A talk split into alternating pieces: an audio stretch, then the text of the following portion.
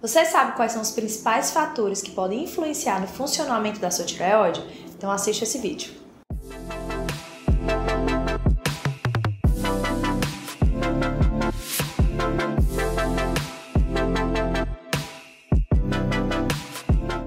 A tireoide é uma glândula localizada na região do pescoço e muitas mulheres, principalmente, possuem algumas alterações nas funções dessa glândula. Hoje eu vou falar um pouquinho sobre alguns fatores que podem influenciar a produção dos hormônios da tireoide, tá? Então, antes de tudo, vamos entender um assunto. A tireoide produz hormônios chamado T4 e T3. Só para vocês entenderem, o T3 é o triiodotironina. O que quer dizer isso? Tem três moléculas de iodo tá? E o T4 tem quatro moléculas de iodo. Então, entendendo isso, vocês também precisam saber que além do iodo, a tireoide também precisa de outras vitaminas e minerais, tá? Principalmente quais são? Além do iodo, precisa muito de ferro, selênio, zinco, vitamina D. Então, existem nutrientes importantíssimos para o bom funcionamento da tireoide. E quais são os principais hábitos, então, que podem é, alterar essa função da tireoide? Um deles, gente, infelizmente vai muito contra o que muita gente fala, é o consumo abusivo do flúor, tá? O flúor é um halogênio, tá? Então na tabela periódica ele está na cadeia dos halogênios junto com o iodo e ele está presente nas pastas de dente, na água fluoretada. Então a gente tem o consumo dele todo santo dia. Quando a gente fala do uso abusivo, é esse, é a questão de estar o tempo inteiro sendo contaminado com algum agente. Uma coisa é se fosse um uso eventual, mas as pessoas escovam os dentes uma média de três vezes ao dia, pelo menos, com pasta com flúor. Além disso, ela também passa água na boca e a água também tem flúor. E muita gente fala que esse flúor não é absorvido, mas a mucosa oral, ela é até uma forma de administração de medicamentos. Provavelmente alguns de vocês já utilizaram é, medicações sublinguais, coloca embaixo da língua e ele é absorvido. Por quê? Porque a nossa mucosa, ela tem uma capacidade enorme de absorver. E essa absorção ela é tão rápida que muitas vezes as medicações sublinguais são as que agem mais rápido.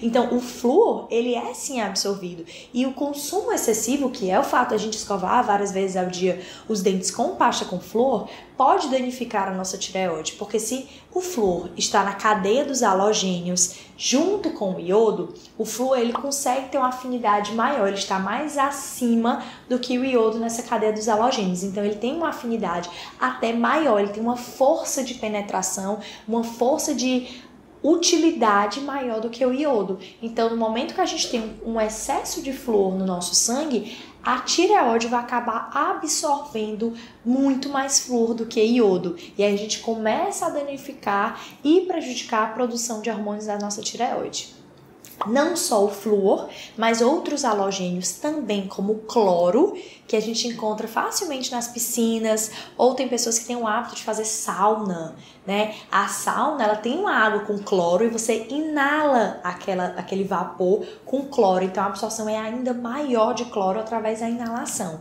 tá? E as pessoas que estão frequentemente na piscina, não é que você tomar uma vez ou outra banho de piscina vai alterar a função da sua tireoide, mas aqueles, por, por exemplo, pessoas que trabalham dentro da piscina, tem muita gente fisioterapeutas que trabalham dentro da piscina, professores de natação, ou atletas que trabalham dentro da piscina, se a piscina for com cloro, realmente, provavelmente essa pessoa vai ter uma tireoide bem mais prejudicada, porque do mesmo princípio do uso do flúor, também a tireoide começa a ter uma afinidade maior pelo cloro, tá? Então, qual a sugestão para essas pessoas? Hoje já tem muitas piscinas que não são com cloro, para essas pessoas que trabalham o dia inteiro na piscina, são, são piscinas salinizadas ou as piscinas ozonizadas, que são melhores ainda tá? Outro halogênio que também influencia a produção de hormônio da tireoide por conta de competir com o iodo é o bromo.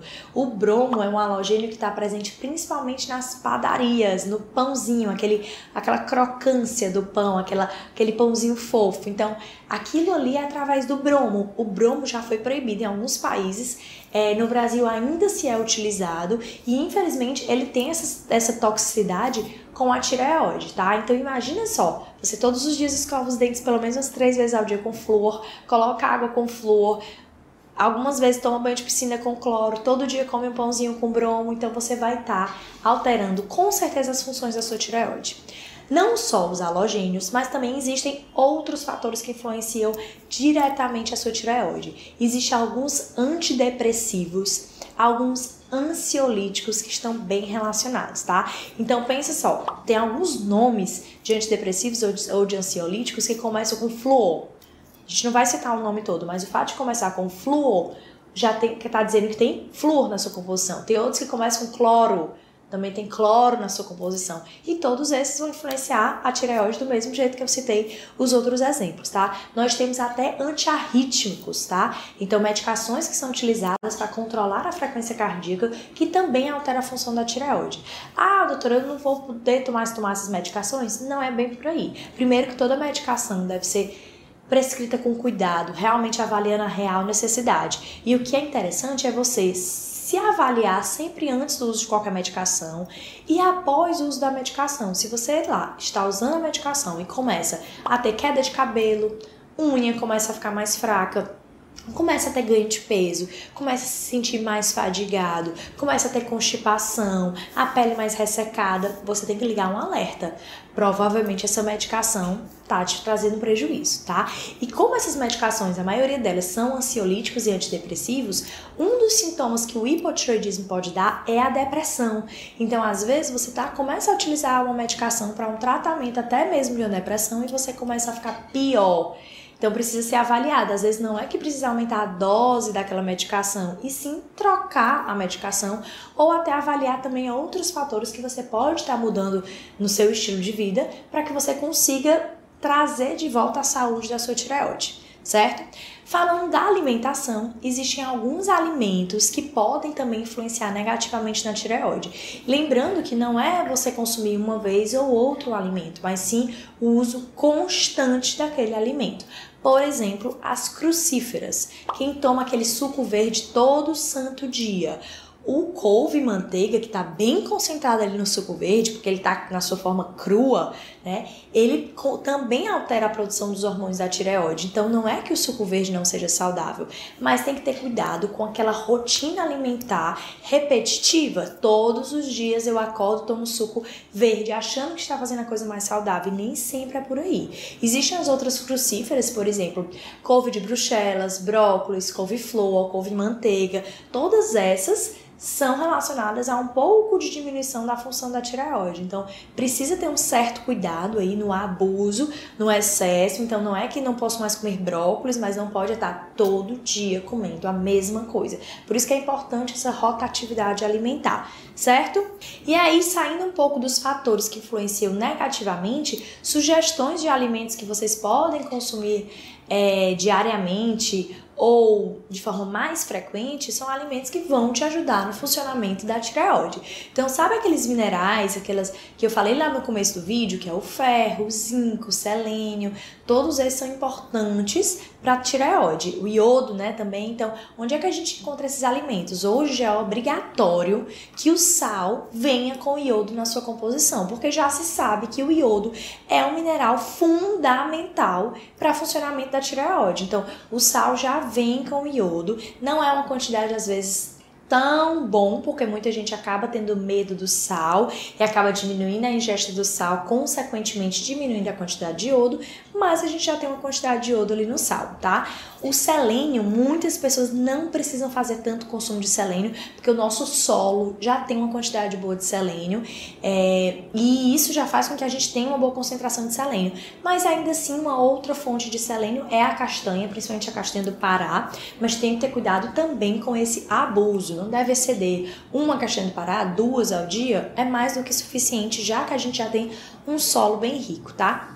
Ferro e zinco são minerais que a gente encontra muito nas proteínas. Então, por exemplo, na carne, no frango, a gente consegue encontrar. Alguns outros é, minerais a gente consegue encontrar também quando a gente faz uma alimentação baseada em comida de verdade. Então, legumes, verduras, as frutas, as proteínas, a carne, um ovo, um peixe. Então, toda quando a gente fala em melhorar o funcionamento da tireoide, a gente pensa em primeiro começar a comer comida de verdade. Então, voltar ao que a gente deveria fazer desde sempre, que é comer comida de verdade.